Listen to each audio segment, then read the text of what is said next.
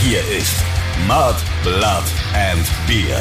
Der Emil Bulls Podcast bei Radio Bob. Heieiei, wie die Zeit vergeht. Zwei Wochen sind schon wieder rum und genauso schnell wie die Zeit rennt, brettern wir jetzt mit voll Karacho in die 54. Folge des offiziellen Emil Bulls Podcasts Mud, Blood and Beer mit dem Christoph Karl Eugen Griersei Speiche er El Griton von Freidorf. Und dem Stefan Willibald Ernst Karl, a.k.a. Moik Machine Gun Murphy, a.k.a. Tumbleweed. Servus, hallo Speiche, wie geht's? Mir geht's super. Tempus fugit. Tempus fugit, mein Freund. Ha, der Lateiner. Ja, der alte Lateiner. Die Zeit flieht, die Zeit rast. Ja, vor allem, wenn man was zu tun hat, so wie wir, gell? haben wir ja gerade festgestellt. Ich habe gerade so wirklich überlegt, was ist eigentlich in den letzten zwei Wochen passiert und da kam es mir so vor, als hätten wir eigentlich erst gestern die letzte Podcast-Folge zusammen gemacht und was irgendwie zwischendrin passiert ist, keinen Plan. Ich bin irgendwie durch ein Zeitloch gereist. Sagt man Ja, da Wurmloch oder schwarzes Loch? Schwarzes Loch, Wurmloch, keine Ahnung. Aber es ist halt so, wenn man, ja, so wie wir gerade quasi keinen Sonnenstrahl abkriegt, sondern zig Stunden im Studio verweilt, dann vergeht die Zeit halt auch super fix und man erlebt halt auch nicht so viel, außer natürlich das Glück der Musik. Ja, apropos Glück der Musik. Also das Letzte, an was ich mich so wirklich richtig erinnern kann, ist, dass ich in Frankfurt war und mir dort Tool angeschaut habe. In der Festhalle, präsentiert von Radio Bob. Und es kommt nicht oft vor, dass ich extra für ein Konzert so eine weite Reise auf mich nehme. Ich bin jetzt auch nicht unbedingt der krasseste Tool, Jünger, die gibt's ja massenhaft und man muss bei der Band ja fast schon von einer Religion sprechen. Ich fand die immer geil, hab sie aber leider live nie so wirklich bewusst erlebt bis jetzt. Irgendwann mal bei Rock am Ring, so Genau. besoffen im Vorbeigehen. Da war ich dabei. Genau, da sind wir dann schon stehen geblieben, fanden das auch Ja, irgendwie ja, geil, ja. aber hat's glaube Ja, ich auch dann geschifft und wir mussten zum nächsten Bierstand. Ich habe in meinem Umfeld auch viele Leute, die absolute Tool-Fanatiker sind, die sich alle für dieses Konzert Karten gekauft haben und mir auch eine. Und zum Glück bin ich damit, weil ich muss sagen, ich habe da ein Konzert erleben dürfen. Das war in allen Belangen einfach eine Lehrstunde in Perfektion. Danke, Tool. Ja, ich habe euch ja auch allen gleich in unsere Band- und Crew-Gruppe geschrieben, so, hey, Jungs, ihr verpasst da was, schade, dass ihr nicht dabei seid und das seht, denn genau so und nicht anders macht man das. Das war Wahnsinn. Also einfach brutal. Ich muss sagen, wir saßen am Anfang ein bisschen ungünstig und das war der Tatsache geschuldet, dass wir nicht dort saßen, für wo wir die Tickets gekauft haben. Ähm, wir hatten eigentlich Innenraum-Tickets, sehr zentral, also das ganze Konzert war komplett bestuhlt, das wussten wir auch vorher. Deswegen haben wir uns wirklich gezielt Plätze in der Mitte im Innenraum ausgesucht, damit wir wirklich die Show, weil das weiß man ja bei Tool, die lebt einfach vom krassen Sound und von den krassen Visuals. Und das wollten wir einfach uneingeschränkt genießen.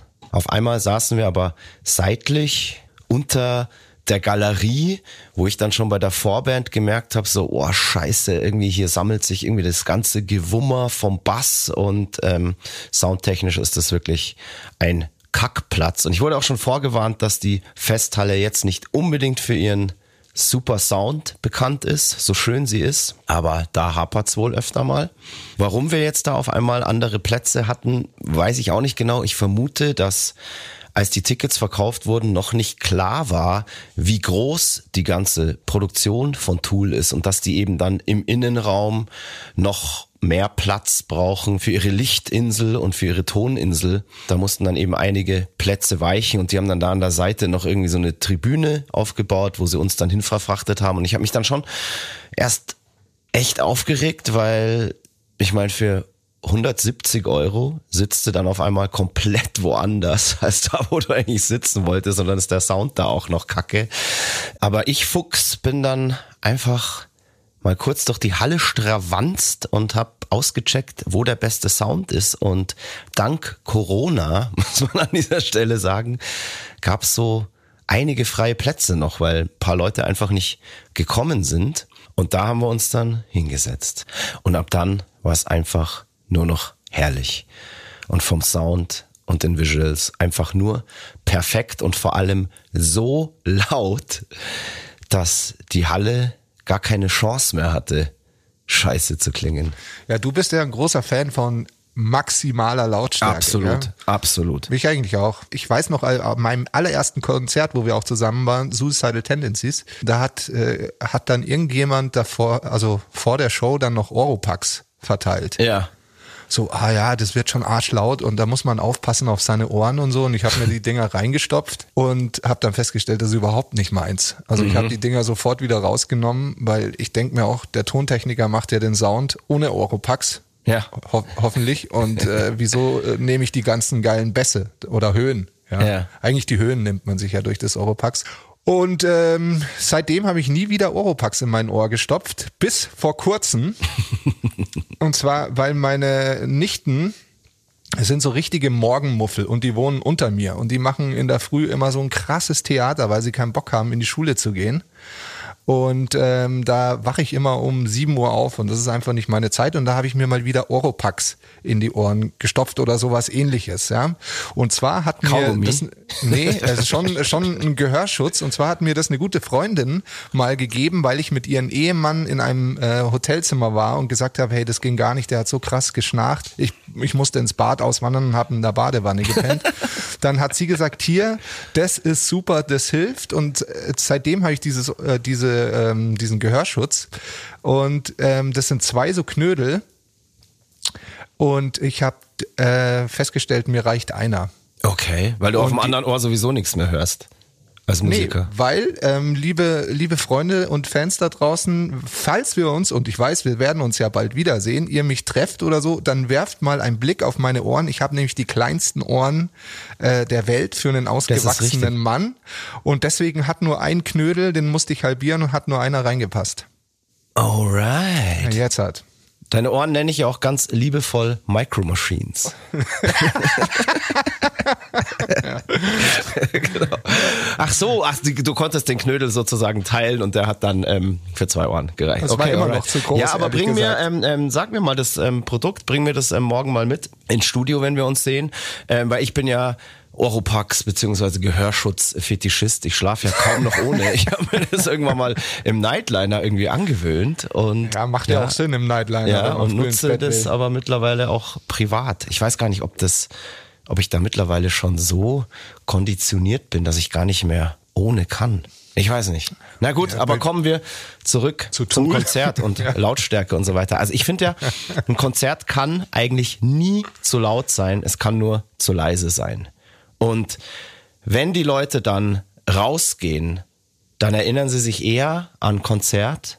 Wow, geil, das war so laut und kommen sich dabei voll cool vor, dass sie das ähm, überlebt haben sozusagen. Und keiner geht raus so, boah, hey, das Konzert, das war so leise, ich bin so cool, dass ich da war.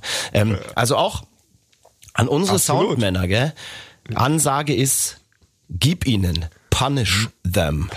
ich habe mir das tatsächlich irgendwie so gedacht. Wahrscheinlich hat wirklich so der, der Soundmann von Tool einfach so ein Reminder postet einfach an seinem Masterfader, wo einfach punish them draufsteht. Wenn du denkst, es ist zu laut, dann mach noch mal ein paar dB drauf. Absolut, das muss massieren. Und Tool, muss ja, massieren. Tool war Ja, tatsächlich eine Massage für Körper und Geist. Tool haben ja ganz oft so, so sehr psychedelische Artworks und so weiter. Also finde ich ultra hässlich, auch den kompletten Merch von denen. Ähm, boah, gar nicht mein Ding. Aber diese Visuals und so weiter waren so gut gemacht, dass ich sogar echt mal sagen musste, okay, da war sogar ich so ein bisschen auf einem ESO-Trip. Also das war wirklich ganz, ganz toll gemacht, irgendwie mit so dreidimensionalen Effekten. Und für mich als wirklich pedantischer Perfektionist das Geilste war, da frage ich mich bis heute, wie das ging, dass in dieser Riesenhalle, da fahren die ja eine ganz eigene Produktion und hängen da eigene Trassen rein und haben da ihre eigene Lichtshow und bringen alles mit. Und in der Mitte von der Bühne war so ein Stern aufgehängt, der hing so in zehn Metern Höhe und der war sozusagen das Zentrum des ganzen Spektakels. Und um den haben sich dann auch immer die ganzen Licht und Laser Effekte gedreht und das war von allen Seiten so perfekt symmetrisch, dass immer wieder sich alles an der Spitze von diesem Stern oben getroffen hat. Und ich weiß nicht, wie das geht, in so einer Riesenhalle auf den Millimeter genau alles so einzustellen, dass du dir wirklich denkst, so, hä? Also dir wird vor Perfektion fast komisch. Also weil es einfach so, so, es war wie gespiegelt alles. Mhm. Und ähm, das war einfach wirklich unfassbar beeindruckend und ich höre seitdem Tag ein, Tag aus nur noch Tool und habe es, glaube ich, einfach jetzt voll verstanden. Es hat so Klick gemacht bei mir. also, Obacht, pass auf, mit ja, was für bin, Sachen ich in Zukunft ankomme. Es wird einfach alles nur noch proggy. nee, nee, keine Angst. Das, das, das dürfen auch nur die. Und auch wirklich halt jeder an seinem Instrument einfach ein Ausnahmekünstler und Maynard James Keenan am Gesang auch live über allem erhaben. Wie lange haben die gespielt? Die haben ja so, ja, meistens so 10 Minuten Songs. Und ich glaube, sie haben 12 oder 13 Songs gespielt. Okay. Ja. ja.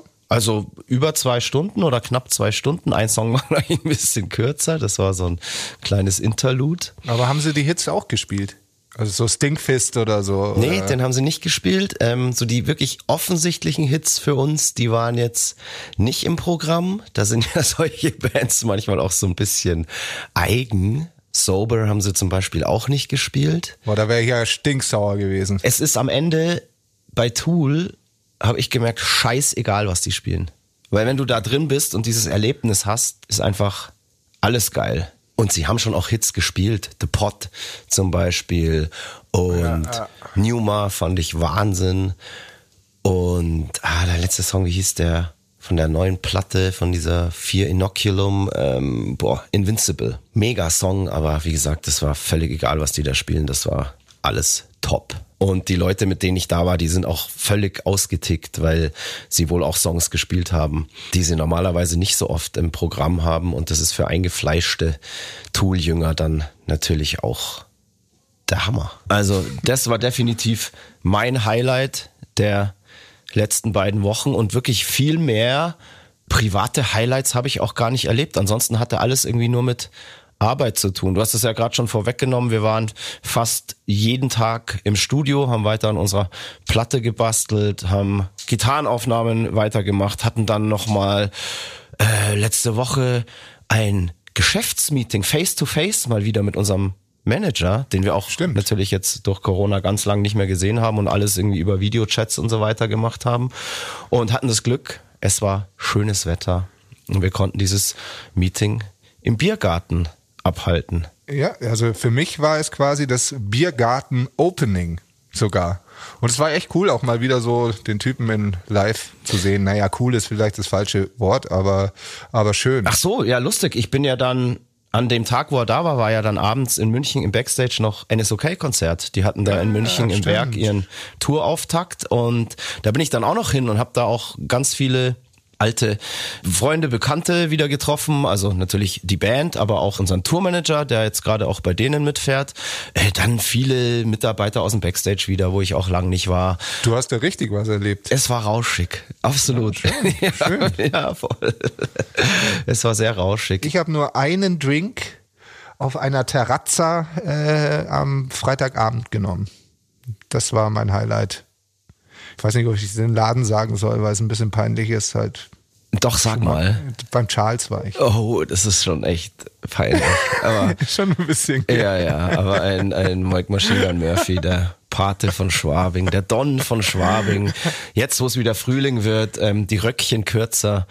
Da ja, muss er sich ja auch mal, mal den Charles blicken lassen. Absolut, weißt du? absolut, absolut. Ich muss ja, ich muss ja hier Tumbleweeden.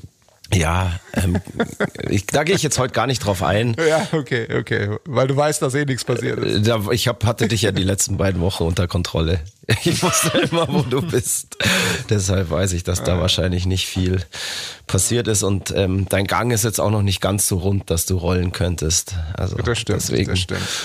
Digga, es wird Zeit. Lass uns jetzt wieder in den DeLorean einsteigen und auf dem Emil Bulls Zeitstrahl ins Jahr 2014 zurückreisen.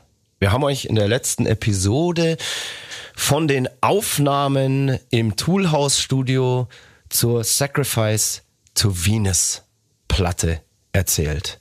Und da fällt mir gerade ein, wir haben noch gar nicht über diesen Albumtitel gesprochen. Warum heißt diese Platte Sacrifice to Venus? Ich sage jetzt extra Venus. Venus. Ich erkläre gleich warum. Weißt du noch, wie wir auf den Albumtitel gekommen sind? Den hatten wir schon relativ früh für unsere Verhältnisse und zwar schon im Studio. Ja, also ich weiß nur, dass ich mal auf so einer Webseite war, wo quasi, ja, so Sexwörter waren. Synonyme für Bumsen.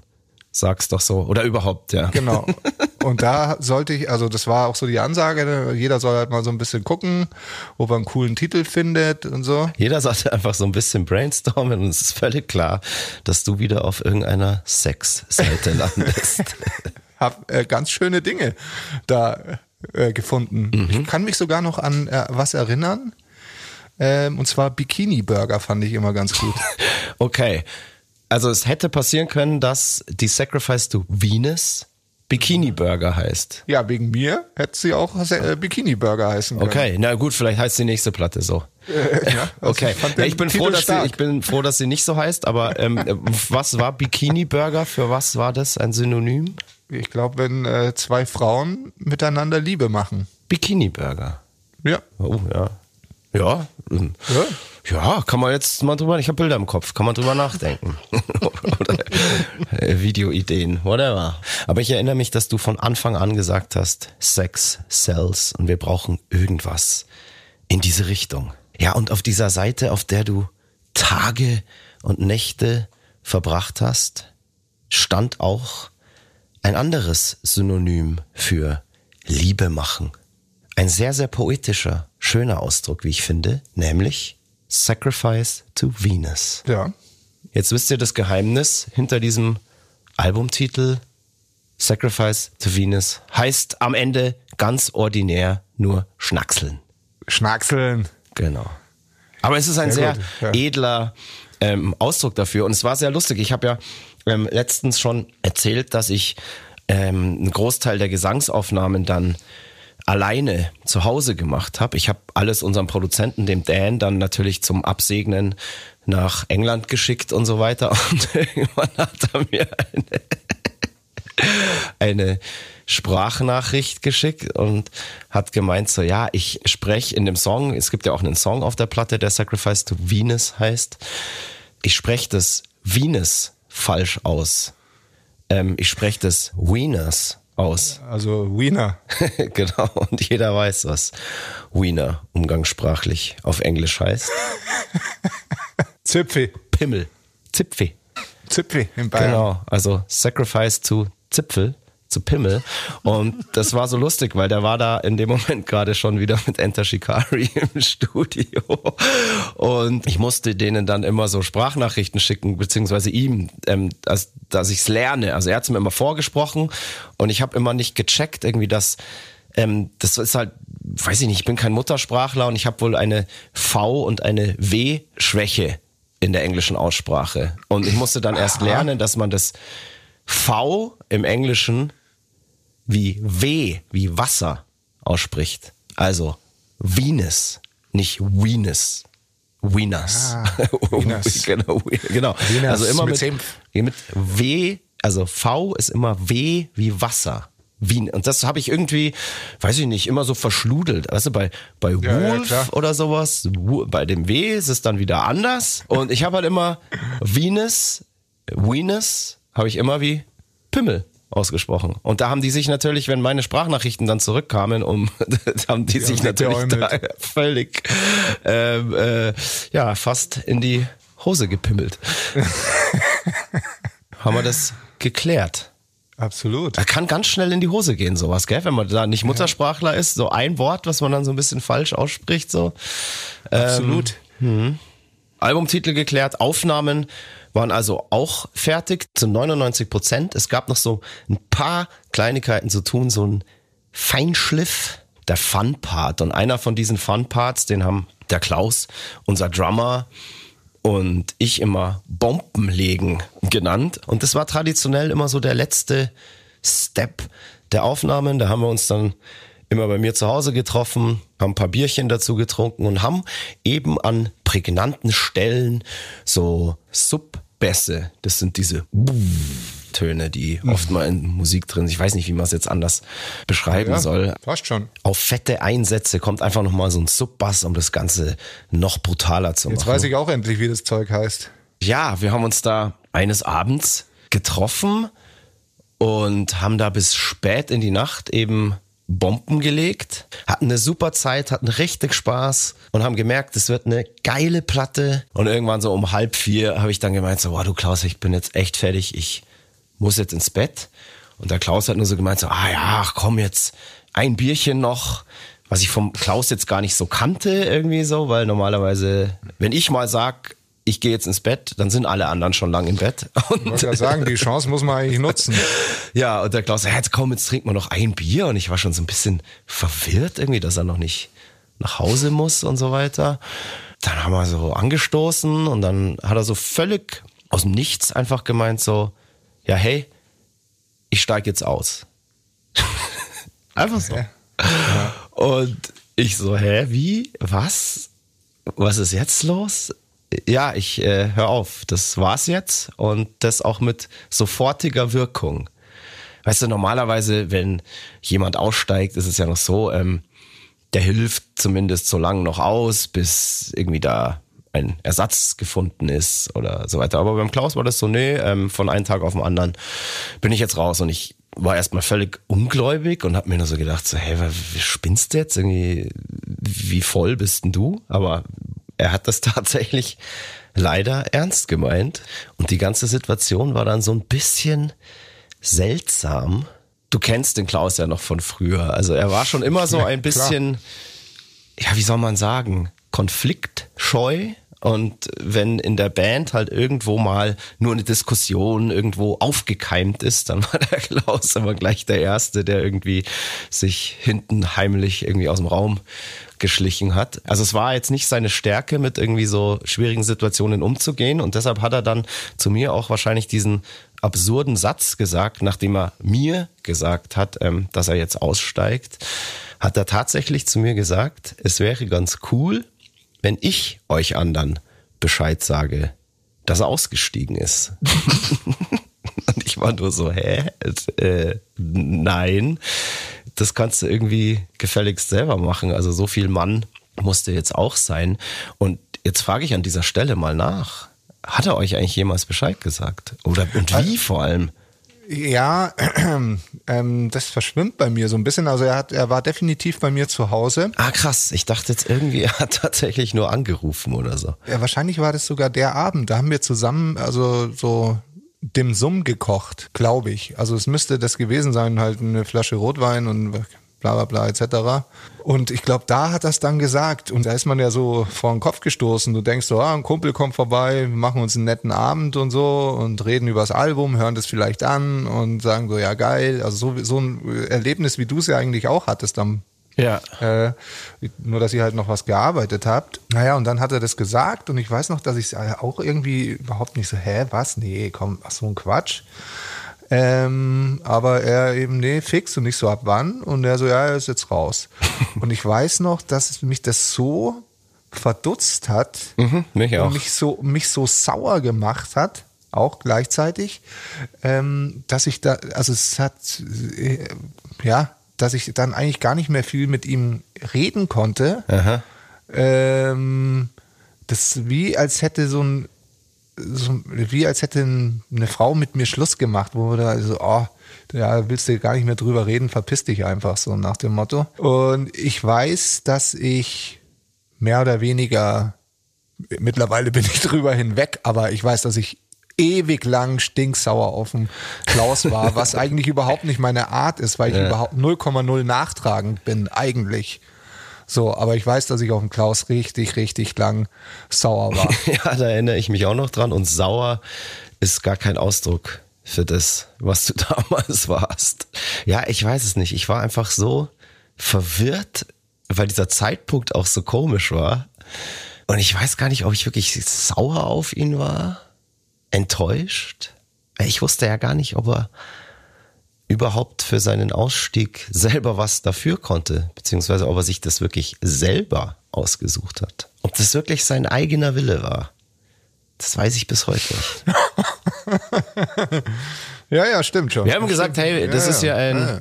ehrlicher, ungenierter, unzensierter Podcast und dann kann man da auch mal drüber reden, weil ich erinnere mich auch noch, ähm, im Studio bei den Aufnahmen gab es da irgendwie auch eine Situation, ähm, weißt du noch, da gab es doch da ein bisschen Stress zwischen ihm und seiner Freundin, die mittlerweile jetzt seine Frau ist, dass sie irgendwie einen Urlaub gebucht hat, der sich mit Festivalshows von uns überschnitten hat. Also, Mai, er ist am Ende in diesen Urlaub gefahren und hat die Festivals nicht gespielt. Hm. Lass mal mal so stehen. Ich habe mittlerweile verziehen. Damals fand ich es halt wirklich unter aller Kanone, wie man seine Kumpels. Unter ja, aller Klaus Kanone, ja. Ohne, unter aller Klaus Kanones. Ähm, ja, wie man seine Kumpel und Band, ja, Arbeitskollegen, Bandfreunde, ich meine, ähm, so in Stich lassen kann. Weil, wie, wie du es eben gesagt hattest, es waren, glaube ich, dann drei Wochen oder so, dann waren die ersten Shows. Zwei. Oder zwei Wochen, Mhm. noch schlimmer. Äh, wir mussten ähm, eben das Artwork machen, das heißt Bandfotos machen, äh, Video drehen, äh, alles stand halt vor der Tür, also alles, was man dann braucht. Genau, also die ganze Promomaschinerie war schon am Laufen und dann kam dieser, ja, man muss schon sagen, dieser wirklich bizarre und unmännliche Abgang, unmittelbar zwei Wochen vor den ersten Shows. Und wie gesagt, das Prozedere dieses Abgangs war halt auch ein bisschen, ähm, ja, einfach merkwürdig, sage ich jetzt mal. Ja, wie du es gerade schon gesagt hast, es standen auch Bandfotos an, Videodrehs und so weiter und wir hatten noch überhaupt keinen Plan, wie wir das dann alles so auf die Schnelle machen sollen. Also geschweige denn hatten wir ähm, eine Idee, wer soll jetzt da irgendwie der neue Drummer sein und so weiter. Und ja, das ist auch der Grund, warum wir auf den ganzen Pressebildern und Bandfotos zur Sacrifice to Venus nur zu viert drauf sind. Stimmt. Haben sich damals wahrscheinlich auch irgendwie einige gewundert, aber das war genau das. Ähm, der Klaus war von einem Tag auf den anderen einfach nicht mehr da, nicht mehr greifbar und für solche Sachen dann auch nicht mehr available. Das war halt irgendwie strange. Also ich verstehe auch bis heute nicht, warum er da gar nicht mehr auf den Bandfotos drauf sein wollte. Oder wollten wir das dann einfach nicht mehr? Das weiß ich nicht mehr genau. Nee, er war nicht mehr available und wir haben uns dann dazu entschieden, das halt dann auch so zu machen. Also, also fanden wir natürlich auch nicht cool.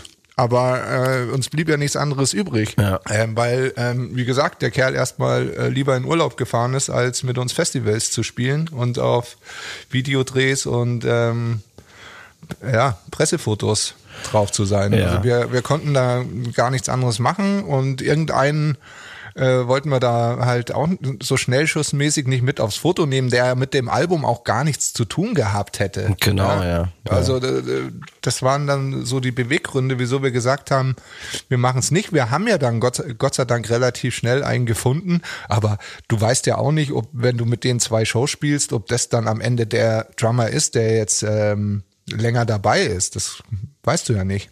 Das ist der Grund, warum wir auf den Fotos nur zu viert drauf sind. Aber äh, der Gerald von Forris damals, der Fotograf, der hat sich ultra gefreut, weil er immer gesagt hat, boah, es ist so geil, dass ihr nur zu viert seid, weil es viel einfacher ist, vier Leute gut in Szene zu setzen als fünf oder mehr.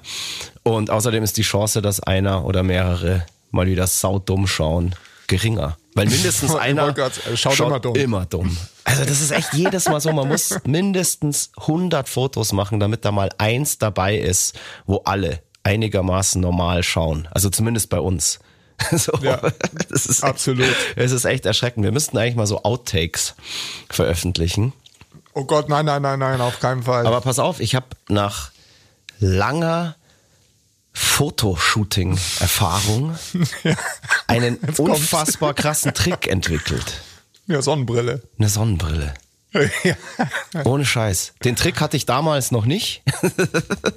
Aber ähm, dann äh, irgendwann habe ich mir gedacht, hey, es ist immer so nervig. Auf jedem Bandfoto schaue ich einfach total bescheuert aus. Und mit dieser Sonnenbrille kann ich das ganz gut kaschieren. Wenn das jeder macht, haben wir alle nur noch Sonnenbrillen auf. Unsere besten Bandfotos sind wirklich die, wo wir alle Sonnenbrillen aufhaben. Ja, ich weiß. Es ist einfach so.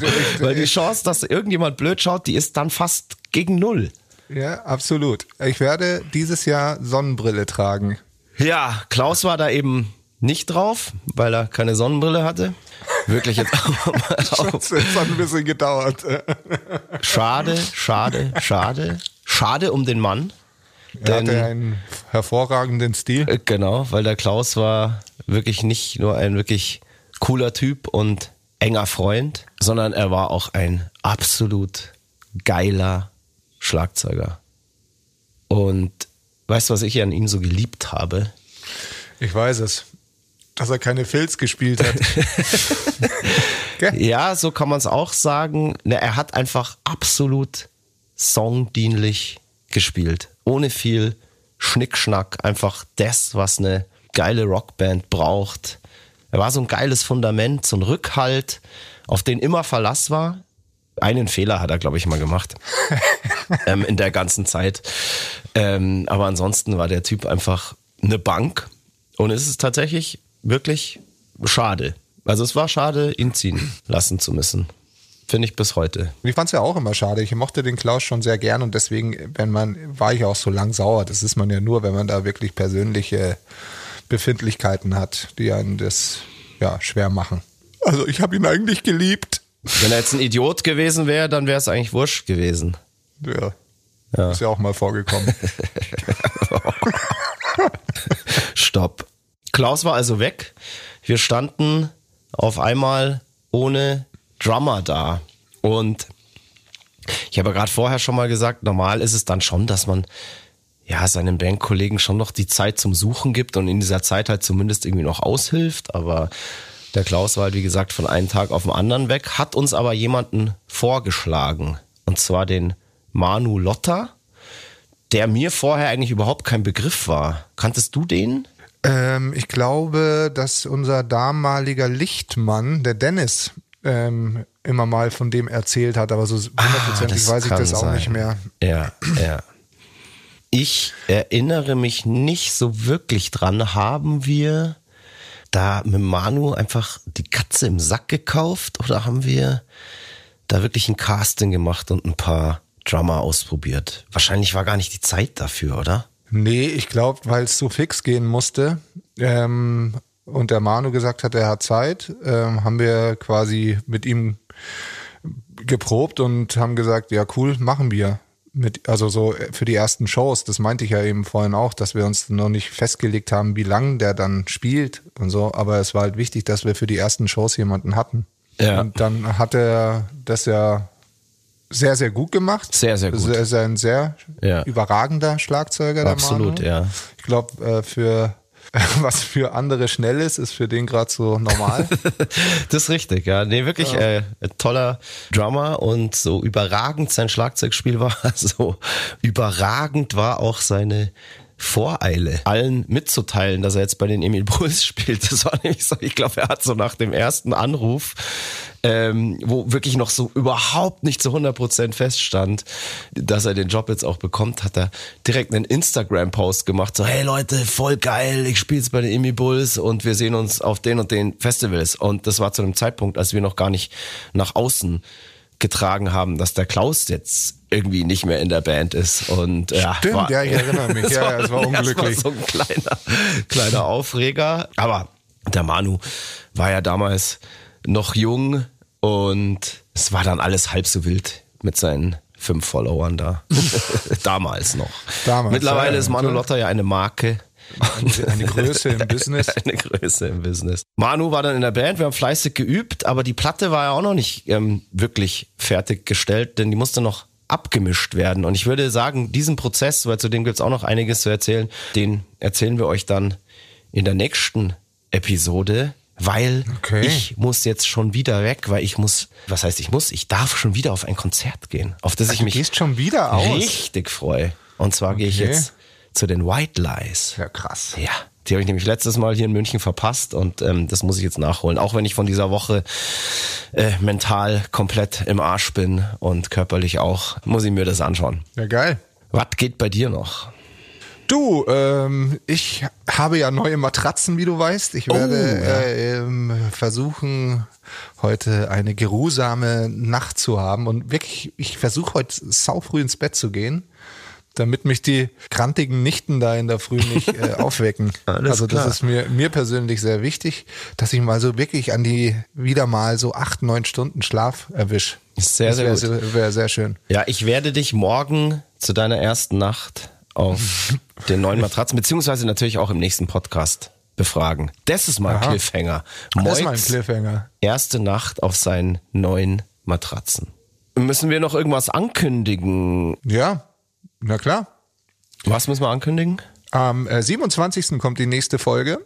Dann äh, ist das ja schon äh, Folge 55 von Mud, Blood and Beer. Und da ist auch unser erstes Konzert des Jahres. Also könnt ihr euch in der Früh unseren Podcast anhören. Und am Abend sehen wir uns dann in Mannheim auf den Crossover Mannheim Festival. Genau. Zusammen mit Doggy Dog, Clawfinger, den Guano Apes und natürlich den mächtigen Emil Bulls. Und Genau. bis dahin müssen wir noch eine Menge proben. Absolut. Wir proben. Aber das schaffen wir. Ihr übt Ich schon mal Pogen. Und Ja. Oh, wir sehen uns dann.